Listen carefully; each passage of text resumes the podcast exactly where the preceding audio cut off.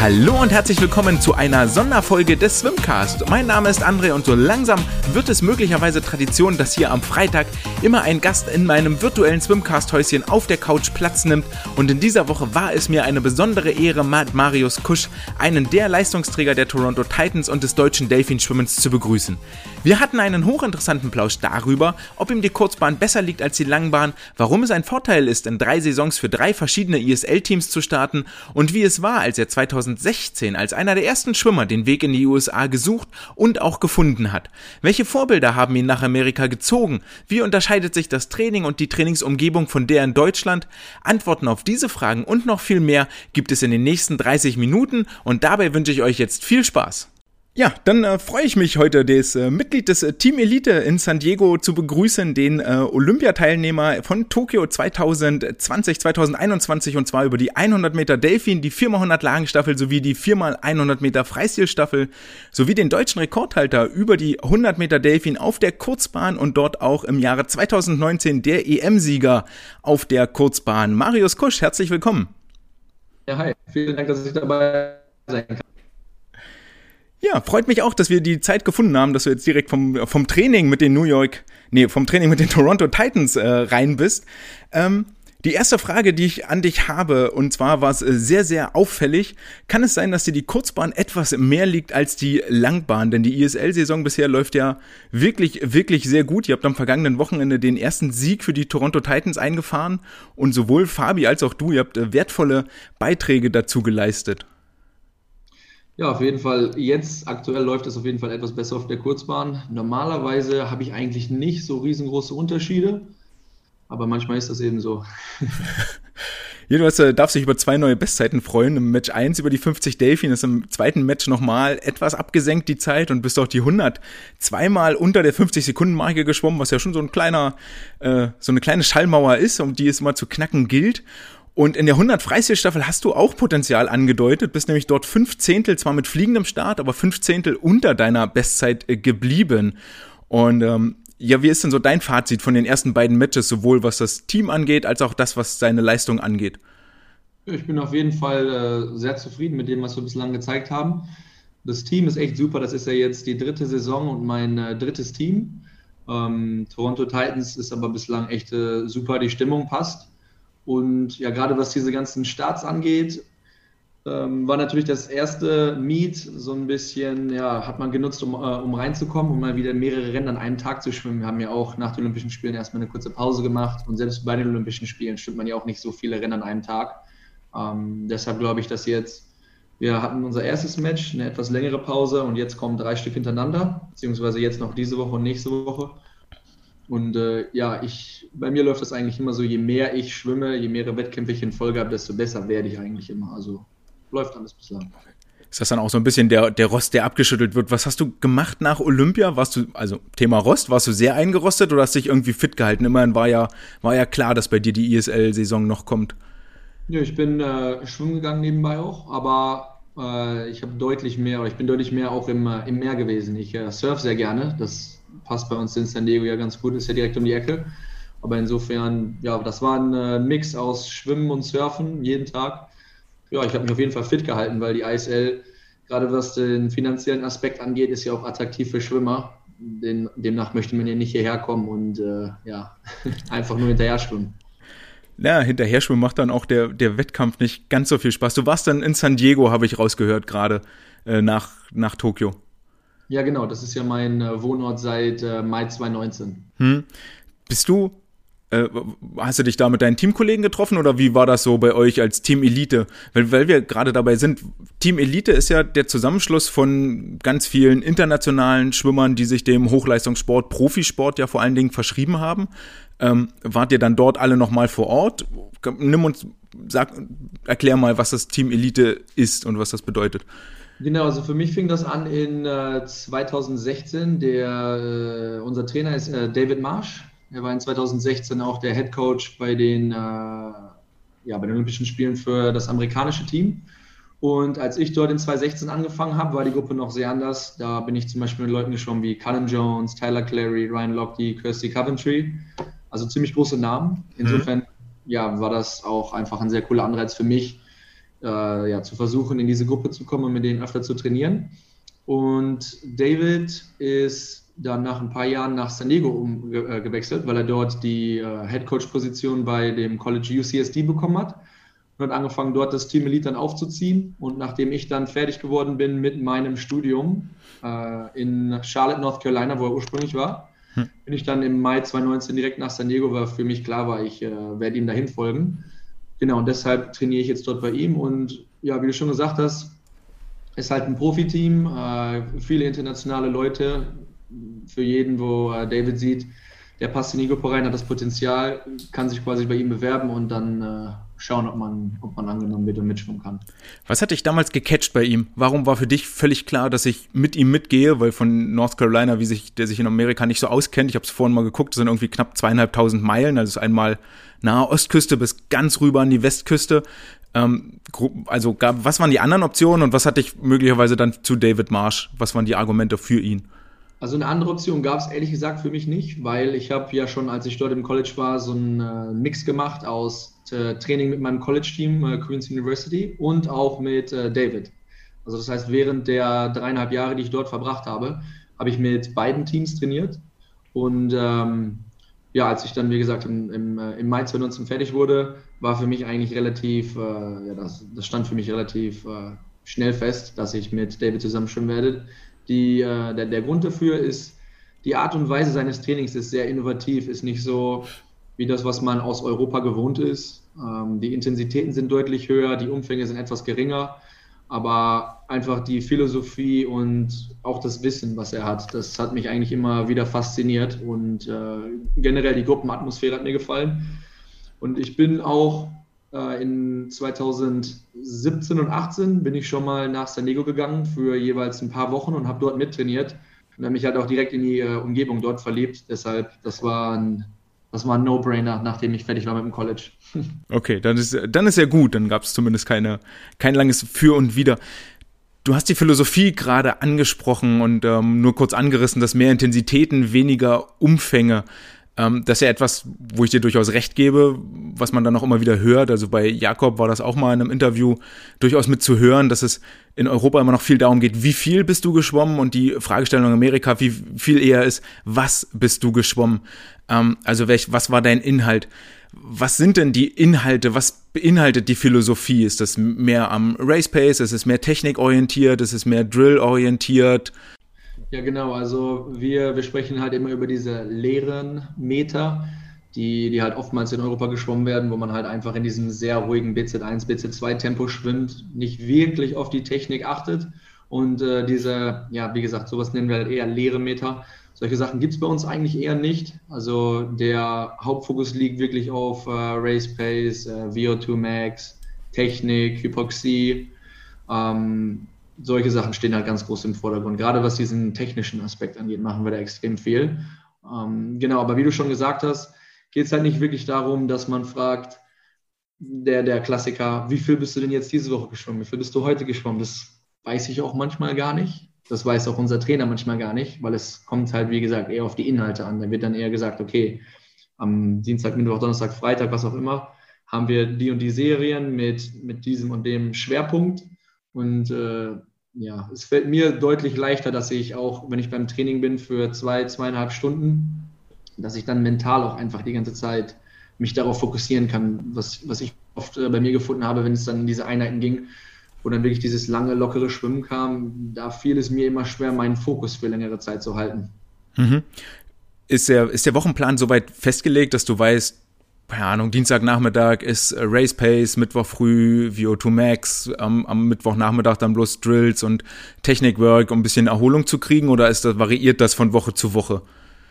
Ja, da gibt es halt natürlich immer unterschiedliche Phasen, je nachdem, in was für einem Zyklus man gerade ist in der Saison. Je weiter man von dem Wettkampf weg ist, desto höher liegen natürlich auch dann die Anteile von solchen Sachen wie Race Pace etc. Und je näher man zum Wettkampf kommt, versucht man natürlich das Feintuning zu finden, dass äh, das ein wenig reduziert wird. Aber sonst, wenn die, wenn die Woche anfängt, weiß man eigentlich schon, okay, am Dienstag, Donnerstag werde ich wahrscheinlich eher 50er Race Pace Schmett trainieren. Am Freitag kommt äh, meistens immer irgendeine Beine, eine Beineserie oder eine Unterwasserserie. Samstag ist meistens bei uns so ein kleiner Regenbogen, Regenbogen, weil da kommt so ein bisschen von allem. Ähm, insofern, man weiß schon ungefähr, was auf einen zukommt, aber das, das, äh, das genaue Set, das weiß ich jetzt nicht vorher. Das wird auch dann von äh, unserem Trainer, das wird nicht schon zwei oder drei Wochen vorher geschrieben, sondern er schaut wirklich, okay, wie geht es den Sportlern, spricht mit uns. Äh, weil manchmal finde ich, ist es nicht so gut, wenn man vorher diesen Plan geschrieben hat, vor zwei, drei Wochen, und weil es der Plan ist, befolgt man den, sondiert der Sportler und dafür hat er halt einfach ein sehr gutes Händchen. Hm.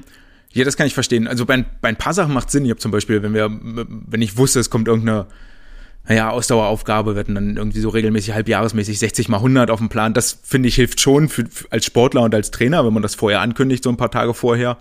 Äh, oder dass man zumindest so grob inhaltlich weiß, okay, äh, an dem Tag wird's anstrengend, da muss ich mich, äh, ja, da werde ich außer Puste sein und muss 120 Prozent geben. Das, das macht schon Sinn. Aber das genaue Set wirklich erst am Tag festzulegen, ja, das äh, kann ich, kann ich verstehen.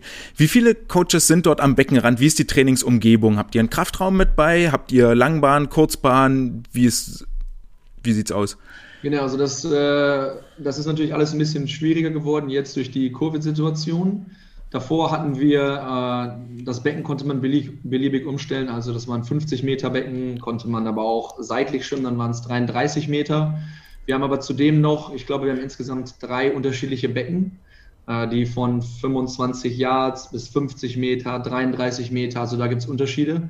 Die, äh, die Krafträume, also unsere, unsere ganze Infrastruktur ist nicht wie in Deutschland, wie man das kennt von dem olympischen äh, Stützpunkt, wo alles auf einem Fleck ist hm? sondern wir haben dann quasi unser Krafttraining fährste, weiß ich nicht, 10 Minuten, 15 Minuten hin, von dort dann zum Schwimmtraining. Wenn du, wenn du äh, noch Physiotherapie etc. hast, fährst du dort auch hin.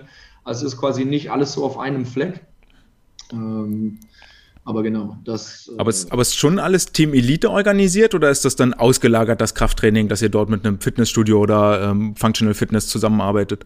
Nee, das ist alles über Team Elite organisiert. Es ist halt einfach nur schwer, die Infrastruktur zu finden, in dem alles auf einem Fleck ist. Mhm. Ähm, aber gerade was das Krafttraining angeht oder Schwimmtraining, äh, das wird alles von unseren Trainern organisiert. Und äh, genau, also wir haben halt einen, äh, unser äh, Sprinttrainer macht auch das Krafttraining für uns, also schreibt die Krafttrainingspläne. Das heißt, äh, Sprint und Krafttrainer sozusagen in einem. Dann haben wir David, der noch als Trainer am Beckenrand steht. Und dann hat David noch zusätzlich zwei Coaches, die er an gewissen Tagen, wenn wir zum Beispiel äh, große Serien haben, äh, äh ranholt.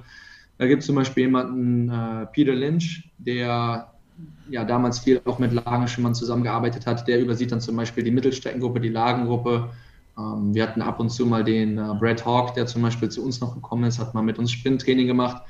Also wir sind immer Minimum zwei Coaches am Beckenrand, aber ja. das kann auch manchmal bis zu vier oder fünf werden.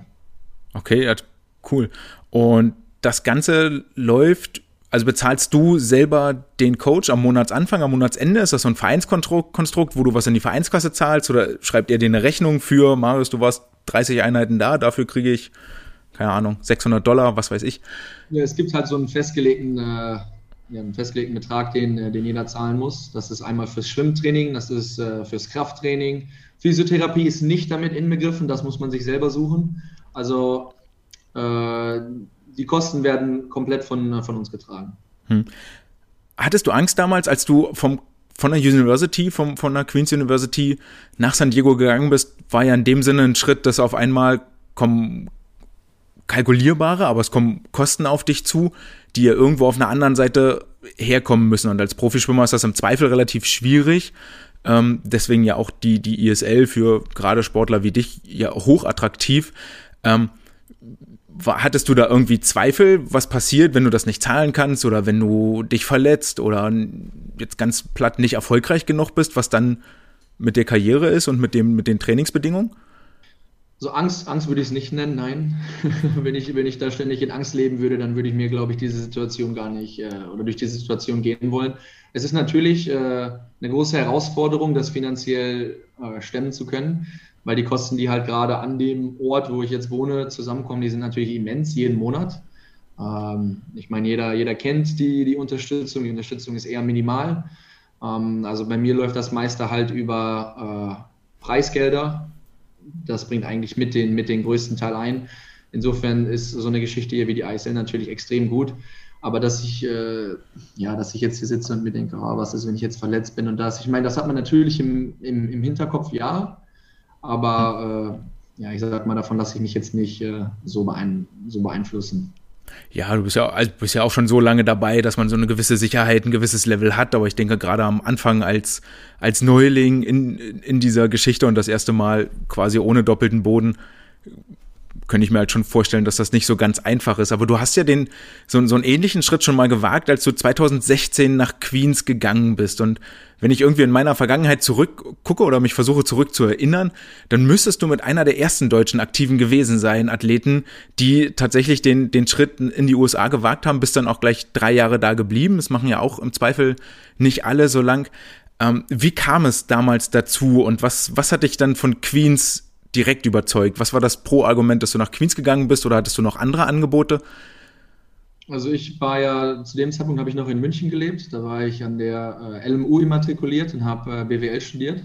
Hat mir auch gut gefallen. Das einzige Problem, was es halt gab, ist, dass die Kombination aus dem äh, Sportlichen und äh, dem Akademischen halt einfach extrem schwer ist. Ich kriege den Stundenplan, gucke mir den an und denke mir, ja, okay, davon kann ich halt 80 Prozent der, äh, der Klassen nicht wahrnehmen. Und äh, als ich dann neu matrikuliert war, hatte ich dann eine Phase, wo ich mehrere Wochen, okay, dann habe ich mir gedacht, dann gehe ich jetzt mehr in die Uni, vernachlässige das Schwimmen ein bisschen, habe aber dann irgendwann gemerkt, ja, okay, das ist auch irgendwie nicht so der Weg. Dann dreht man das wieder um und da bin ich einfach extrem unzufrieden gewesen, weil ich nicht beides so lala machen wollte. Ich wollte beide Sachen auf dem höchsten Niveau machen. Und ich meine, dafür gibt es halt eigentlich nur, ja, dafür gibt es eine relativ einfache Antwort. Wo ist diese Infrastruktur gegeben? In Amerika, in diesem College-System. Ich hatte selber sehr viele Freunde, die auch schon in Colleges waren. Insofern habe ich da auch schon äh, ja mal so einen leichten Eindruck bekommen, als ich mir den gequatscht habe, wie es da so läuft. Für mich war es sowieso immer ein Traum, in Amerika zu schwimmen, weil damals mit Michael Phelps und Ryan Lochte, das waren meine absoluten Vorbilder. Ähm, aber meine Option, also die Option, für die ich mich letztlich entschieden hatte, war äh, Louisville in der Division 1. Da gibt es allerdings äh, Probleme mit der, oder gab es bei mir Probleme mit der Eligibility, also mit der Zulässigkeit. Ähm, das hat so ein bisschen was zu tun mit, wann hat man sein Abitur beendet, wie lange hat man danach gewartet. Äh, ja. ja. lange Rede, kurzer Sinn. Ich konnte nicht mehr in die Division 1 gehen, weil ich dafür nicht mehr genug Zeit hatte, mein Studium zu beenden. Deshalb kam für mich nur noch Division 2 in Frage. Und der damalige oder der, der Head Coach von Louisville, Arthur Albiero, der hatte mir dann gesagt, ja, das funktioniert mit Division 1 nicht. Ich kenne aber noch jemanden, der ein extrem gutes Programm hat in der Division 2. Da kannte ich äh, lustigerweise auch schon jemanden, der damals noch in dem holländischen Nationalteam war, mit dem ich dann gesprochen habe. Und weil für mich gab es eigentlich keine andere Option. Entweder ich gehe nach Amerika oder ich hätte aufgehört mit dem Sport, weil ich wollte das nicht.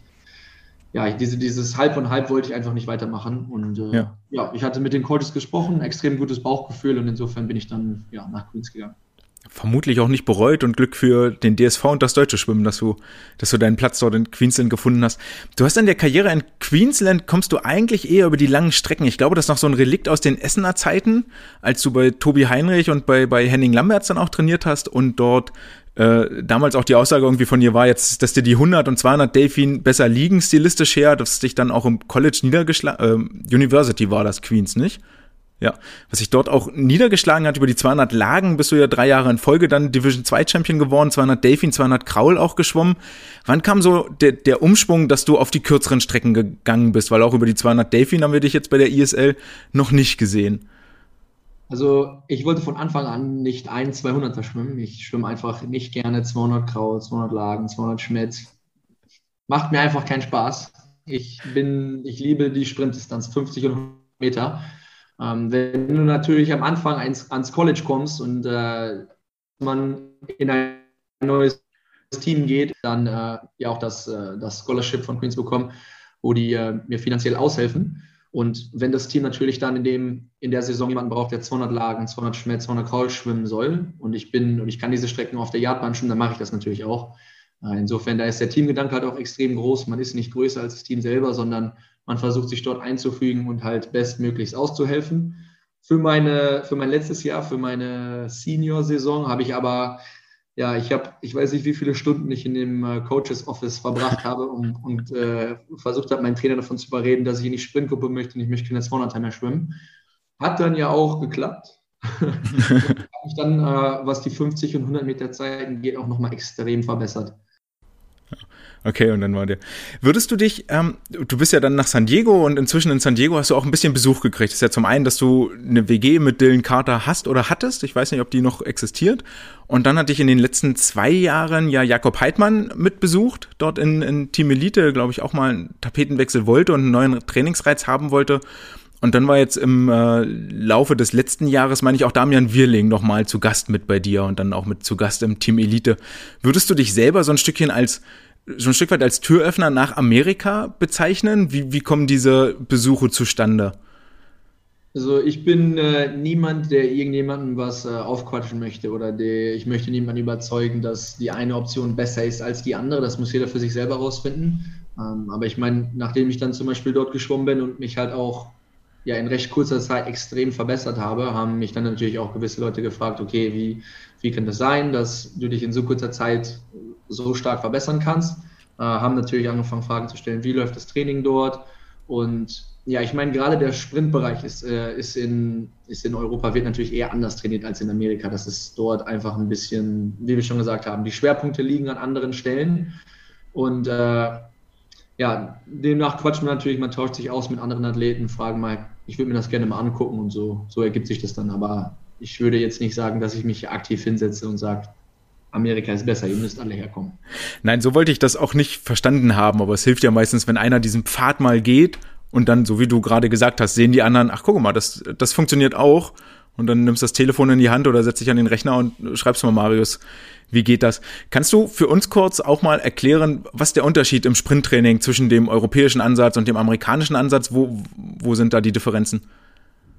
Genau, also bei uns zum Beispiel gibt es eigentlich keine äh, keine Serien im, im, Training, die länger sind als ja, 200 Meter oder manchmal auch nicht mehr als 100 Meter. Also es kommt nicht oft vor, dass sich eine Strecke schwimmt, die länger als 100 Meter am Stück ist, sondern dass man sich wirklich in diesen kürzeren Bereichen behält und dann der größte Anteil ist oder der, der größte Unterschied ist, dass ich mich äh, anteilsmäßig sehr viel in wettkampfähnlicher Geschwindigkeit bewege.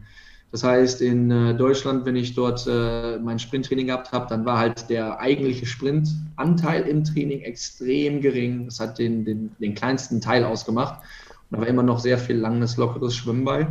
Und wenn es jetzt hier in die Trainingseinheiten geht, an gewissen Tagen haben wir wirklich reine Sprinteinheiten, wo ich manchmal auch gefühlt nicht einen Meter locker schwimme, sondern man hat eine kurze oder man hat eine relativ äh, kleine Wiederholungszahl, man hat relativ viel Pause, weil die Qualität im Vordergrund steht, nicht so sehr die, äh, die Quantität.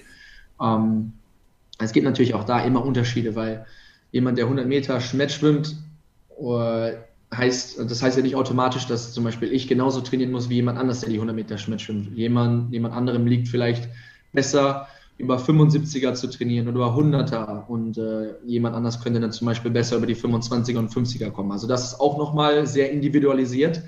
Da gibt es nicht diesen einen Plan, der von allen abgeschwommen werden muss, sondern da gibt es wirklich ein Feintuning für, für jeden Sportler. Aber das würde ich sagen, ist eigentlich der, der größte Unterschied, dass einfach der Anteil an wettkampfähnlicher Geschwindigkeit viel, viel, viel höher im Training ist.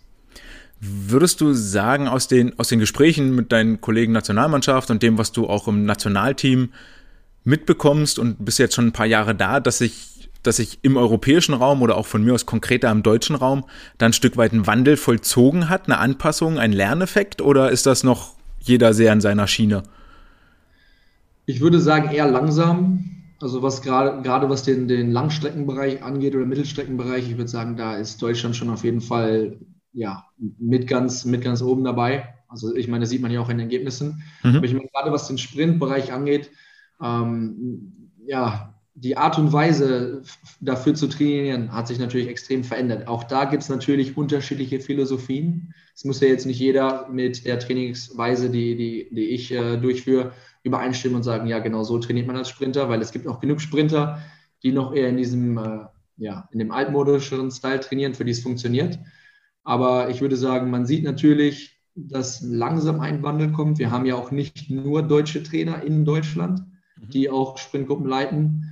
Ähm, insofern finde ich es immer gut, wenn man sich auch äh, außerhalb mal umschaut und äh, ja, versucht, neue Reize zu setzen und äh, den Sportlern ja mal neue Sets oder, oder ähnliches beizubringen. Ja. Hast du, hast du das Gefühl, dass die neuen Reize dann auch angenommen werden, beziehungsweise bringst du die auch mit ein?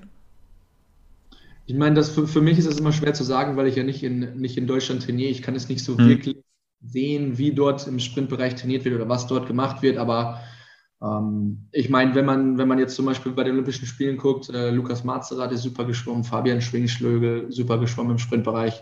Ähm, man sieht auf jeden Fall schon, dass dort was gemacht wird, aber die, die große Masse, die große Breite in dem Sprintbereich ist noch nicht da. Demnach, meiner Meinung nach, muss man auf jeden Fall, was den Bereich angeht, sich, äh, sich deutlich weiterentwickeln, sich steigern, aber wie viel, wie viel Trainingsanalyse, wie viel Videoanalyse, wie viel Technik, was, wo sind die Schwerpunkte bei euch in San Diego im Training? Wenn ihr wirklich Techniktraining macht, liegt da viel Fokus auf der Unterwasserphase, viel Fokus auf der Wende? Also ich meine, die, die Wende und die Unterwasserphase wird sowieso extrem groß geschrieben. Die äh, ähm, ist natürlich einfach unfassbar ist natürlich unfassbar wichtig, weil gerade wenn man sich anschaut, wie heutzutage geschwommen wird, die Wenden, die Unterwasserphasen, ähm, der Startsprung, meiner Meinung nach sind das Bereiche, die oftmals vernachlässigt werden, die aber, wenn man sich halt, ja, wenn wir jetzt speziell über den Sprintbereich anschauen, sieht man, dass da international extrem viel passiert und dass man, äh, dass man auch dort extrem viel arbeiten muss. Ähm, die, wenn wir an, wenn wir an Technikübungen arbeiten, dann ist das meistens schon ex extrem spezifisch. Also das ist jetzt auch wieder nicht für jede Person gleich, mhm. weil bei mir kann beispielsweise die, die Amplitude ist extrem gut, ich stelle extrem gut an, aber vielleicht ist zum Beispiel bei mir die Art und Weise, wie ich atme, meine Kopfhaltung nicht so gut. Also das geht schon wirklich extrem spezifisch ins Detail, wo wir dann wirklich über die Kopfhaltung, über das Kinn reden, über verschiedene Winkel, wie der Arm sich dort bewegen sollte. Also wir sind da auf jeden Fall sehr, sehr analytisch. Äh, Videoaufnahmen benutzen wir eigentlich jedes Training. Es gibt eigentlich kein Training, in dem man das nicht benutzt. Ähm, aber oftmals wird das auch vom Sportler freiwillig nochmal nach Ende des Trainings gemacht. Also ich, ich stelle mich zum Beispiel nicht dorthin und verlange, okay, äh, er weiß, dass das, oder mein Trainer weiß, dass das meine Schwäche ist. Der wird mir demnach sagen, okay, arbeite daran, sondern wir als Sportler gehen auch extrem proaktiv daran und ich frage immer wieder, kannst du dir nochmal bitte meinen Startsprung anschauen? Kannst du dir nochmal, woran auch immer ich gerade arbeite, kannst du dir das nochmal bitte anschauen? Ich bleibe dann auch manchmal länger beim Training, aber genau, das. Ist das auch was, wo du jetzt während der ISL mit David Marsh in Kontakt bist? Er ist ja Head Coach von den LA Current und ähm, ja, von daher würde sich das ja anbieten, in diesem Sechs-Wochen-Block könnte man ja, könnt ihr ja theoretisch über die Matches hinweg an den verschiedenen Dingen arbeiten, das Tauchphase, ein Kick länger oder ein Tick kürzer oder Kopfhaltung, was du gerade sagtest. Ist das etwas, wo, wo ihr gerade dran seid? Also da muss ich zum Beispiel sagen, das ist einer der Gründe, warum ich zum Beispiel nicht in dem Team LA Current äh, oder mir ausgesucht habe, dort zu schwimmen. Einfach weil ich es extrem gut finde, mal über den Tellerrand zu schauen, was machen die anderen, wie läuft das bei denen so. Da habe ich mir zum Beispiel letzte Saison extra, ich wollte unbedingt bei London schwimmen, weil ich schon immer mal wissen wollte, wie äh, Adam Peaty trainiert, wie seine Trainerin tickt, die äh, Mel Marshall, was die so gut macht. Und äh, deshalb bin ich immer ein extrem großer Fan davon, wenn es jetzt zum Beispiel in dieser Liga darum geht, mit dem Team auch zu trainieren, dass ich mir mal was anschaue, was ich nicht immer so sehe. Ich habe zum Beispiel jetzt gerade, ähm, du hast ja vorhin erwähnt, die, äh, die 100 Meter Freistil in der Staffel liefen bei mir extrem gut. Da gab es zum Beispiel auch einige Baustellen bei mir und äh, ich bin aktuell in der Gruppe mit äh, dem Trainer von Brand Hayden. Brand mhm. Hayden sollte eigentlich jedem Schwimmfan auch ein, äh, ja. Der Älteste, der je unter 48 Sekunden geschwommen ist. Genau. Gerade was den, äh, was, äh, was das Freistil Schwimmen angeht, ja. ist, ist, natürlich da extrem, äh, ja, einfach ein, extrem talentiert und wissen genau, wie man das trainieren muss, was bei mir zum Beispiel eine Schwäche ist. Und demnach finde ich das extrem cool, dass ich in der Gruppe bin. Ich kann dort fragen, könnt, könnt ihr euch das mal anschauen, könnt ihr mir vielleicht Tipps geben. Und die Möglichkeit dann von ihm oder auch von seinem Trainer dann wirklich äh, spezifisches Feedback zu bekommen, wie ich äh, mein, mein 100 Meter Freistil verbessern kann, meine Technik. Ja, das sind so Sachen, die, die kriegt man sonst einfach nicht so oft. Und insofern bin ich ein Fan davon, äh, mir neue Teams mal auch anzuschauen. Cool, das, das klingt äh, richtig, richtig spannend. Hast du dir, weil du es jetzt so offensiv angesprochen hast, hast du dir das Team selber ausgesucht? Gab es da Gespräche im Vorfeld mit den Titans? Also hast du vorher auch zu den London gesagt, so, ey, es gab ja die Möglichkeit, dass sie dich quasi protecten, dass du in dem Team bleibst vor der Draft, dass du dort explizit gesagt hast, nee, ich würde gerne woanders hingucken, aus Gründen XY, und dann zu Toronto zum Teammanager gegangen bist, ey, ich würde gerne bei euch, es wäre schön, wenn ihr mich zieht, oder war das eine Lotterie für dich? Nee, das war, das war eine Lotterie, weil jedes Team hatte, glaube ich, insgesamt, ich glaube, es waren 15 Sportler, mhm. äh, Männer und Frauen, die, äh, die man beschützen konnte. Wir hatten ja letztes Jahr, wir sind Dritter geworden, obwohl uns insgesamt äh, das ganze australische Team gefehlt hat. Das waren, glaube ich, ja. elf oder zwölf Sportler. Insofern wusste ich, dass es für mich sowieso schon knapp wird, unter diesen ersten 15 Sportlern zu bleiben. Ich wäre gerne in London geblieben in dem Team, weil ich das auch echt extrem gut fand. Aber was gerade dieses neue Team angeht, da hatte jetzt keiner von uns einen Einfluss. Wir sind ja durch dieses Draft-System gegangen, hm. wo man dann quasi vom Team selber äh, ja, gewählt wurde. Da hatte man als Sportler in dieser Saison jetzt keinen Einfluss drauf, sondern das haben wir uns angeguckt. Und als ich dann gesehen habe, ja, okay, Toronto, auch nicht schlecht. Ich glaube, mit, mit Toronto macht man im Moment nichts falsch. Die Kanadier hatten auch herausragende Olympische Spiele und ganz viel äh, Nachwuchs, war jetzt am vergangenen Wochenende auch mit den drei Rückenschwimmerinnen, äh, die sich gerade um den 100 Meter Nationalrekord kämpfen äh, glaube ich, haben die da ein ganz, ganz gutes Nachwuchsprogramm und äh, so wie ich eure Titans jetzt mit dem ersten Sieg auch gesehen habe, ein herausragendes Team, das durchaus sich Chancen auf das äh, Final Four letztendlich machen kann und darf. Ähm, was ist für dich der Unterschied zwischen den, zwischen den drei Teams, wo du schon warst, bei den Breakers, bei den Raw und bei, bei den Titans jetzt? Gibt's da so, gibt's schon sowas, so Ansätze von Teamphilosophie, ähm, äh, von Spirit, von Dingen, die, die wirklich dieses Team speziell auszeichnen? Ja, definitiv. Ich meine, es kommt natürlich zum einen auch darauf an, man hat natürlich, äh, wenn, wenn ich in einem Team bin, wo Kyle Chalmers, Adam Peaty und alle möglichen Namen dort sind, dann ist das natürlich ein extrem starkes Team. Also ich meine, das hat man jetzt bei der ISL gesehen, dass es in den ersten zwei Saisons sich eigentlich immer um dieselben vier Teams gehandelt hat, die, mit, die mitmischen. Das hat natürlich seine Gründe, weil eben von vornherein schon extrem viele hochkarätige Leute in diesen Teams waren. Deshalb wurde jetzt dieses Jahr zum Beispiel dieses Draft-System mit eingeführt, damit man das einfach mal ein bisschen durchmischen kann, weil ich glaube, es ist auch für den Zuschauer langweilig, wenn er jedes Jahr immer wieder dieselbe Konstellation in derselben Reihenfolge sieht. Und ich meine auch für die Leute, die äh, in, in andere Teams gedraftet werden, ist es auch, es macht auch nicht viel Spaß, immer wieder hinterher zu schwimmen und zu wissen, dass, äh, ja, dass man daran nicht viel ändern kann. Deshalb bin ich zum Beispiel ein großer Fan gewesen von diesem Draft. Mhm. Einfach damit man jetzt mal schauen kann, okay, das das kann auch äh, ja, die, die Rangordnung mal durchändern. Ähm, ja. Okay. Ja, klingt, äh, klingt sehr spannend. Wie geht's für dich jetzt weiter in den nächsten Matches? Ist noch irgendwie angedacht, dass du mal auch andere Strecken schwimmst als in Anführungsstrichen nur 50, 100 Delfin und äh, die Kraul? Also kann es dir passieren, dass du noch mal, weiß ich nicht, 50 Kraul zum Beispiel auf dem, auf dem Plan hast oder tatsächlich die, die 200 Lagen? also wenn überhaupt die 50 Graul, die hatten wir sowieso schon im Gespräch. Das Einzige, mhm. Ja, man muss, man muss immer schauen, wie viele Strecken man natürlich an dem Tag schon hat und wie das am besten in der Konstellation äh, läuft. Wenn ich jetzt zum Beispiel noch die 50 Graul schwimme, dann habe ich 300er und die 50 Graul. Ähm, da muss man natürlich immer gucken, macht es Sinn, die 50 Graul zu schwimmen? Was kann man dort für eine Punktzahl erreichen?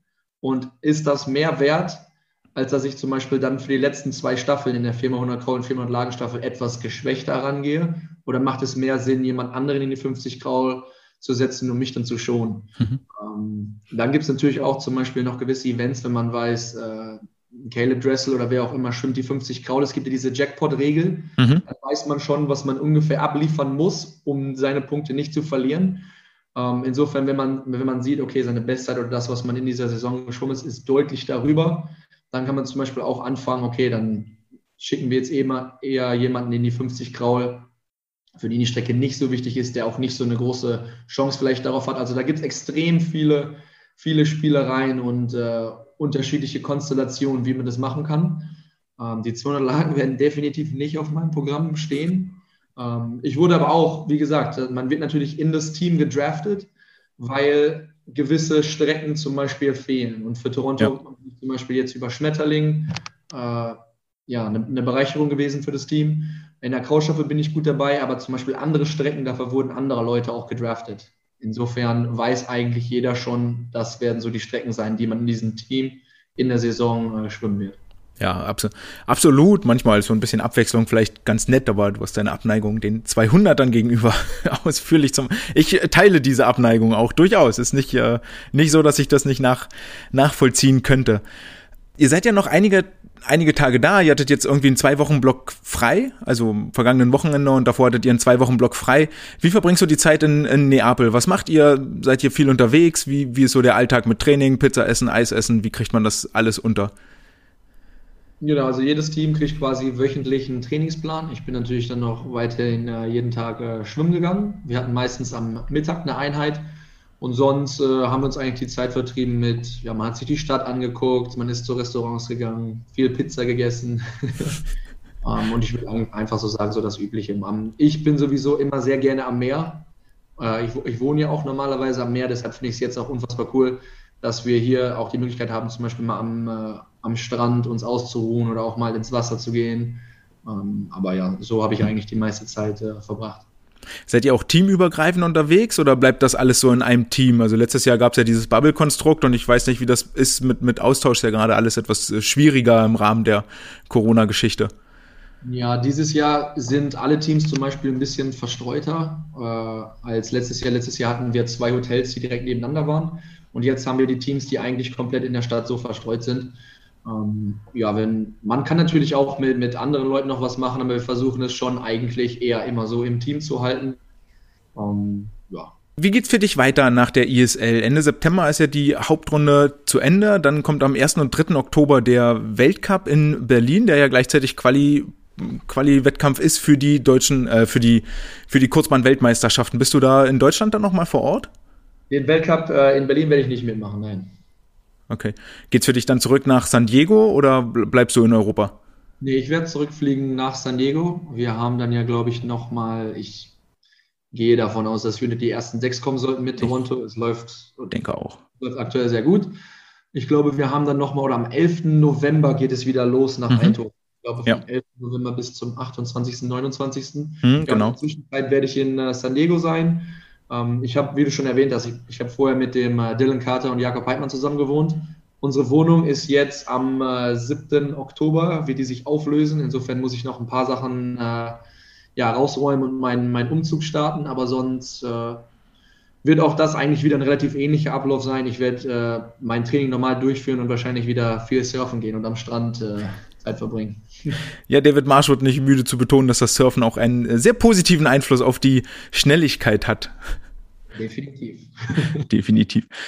Okay, dann ähm, was sind eure Ziele noch für die ISL-Saison? Ja, das machen wir eigentlich jetzt erstmal von Wettkampf zu Wettkampf. Also auf jeden Fall das Ziel, was wir jetzt anpeilen, ist äh, natürlich in die nächste Runde zu kommen, dass wir in den ersten sechs Teams sind. Ich denke, dass wir das Potenzial haben, auch in der, im Finale dabei zu sein. Das Team hat sich bislang echt von einer sehr guten Seite, von einer sehr guten Seite gezeigt. Wir sind extrem gut geschwommen. Und ich glaube schon, wenn wir so weitermachen, dass wir wirklich eine Chance haben, unter die ersten vier zu kommen. Also das wird dann das langfristige Ziel sein. Und alles andere werden wir sehen. Dem, äh, dem stimme ich grundsätzlich zu. Top-Vorchancen habt ihr auf jeden Fall. Ich ne, drücke euch die Daumen und möchte dich dann jetzt nicht länger von, von deinem Trainingsalltag aufhalten. Vielen Dank, dass du Zeit hattest, Marius. Es war mir eine große Freude. Ja, kein Problem. Vielen Dank, dass ich dabei sein konnte. Mache ich immer gerne und ja. Ja, hoffentlich zur Hauptrunde, zur Hauptrunde dann wieder. Ja, definitiv. Können wir gerne machen. Danke dir. Ciao. Okay, ciao.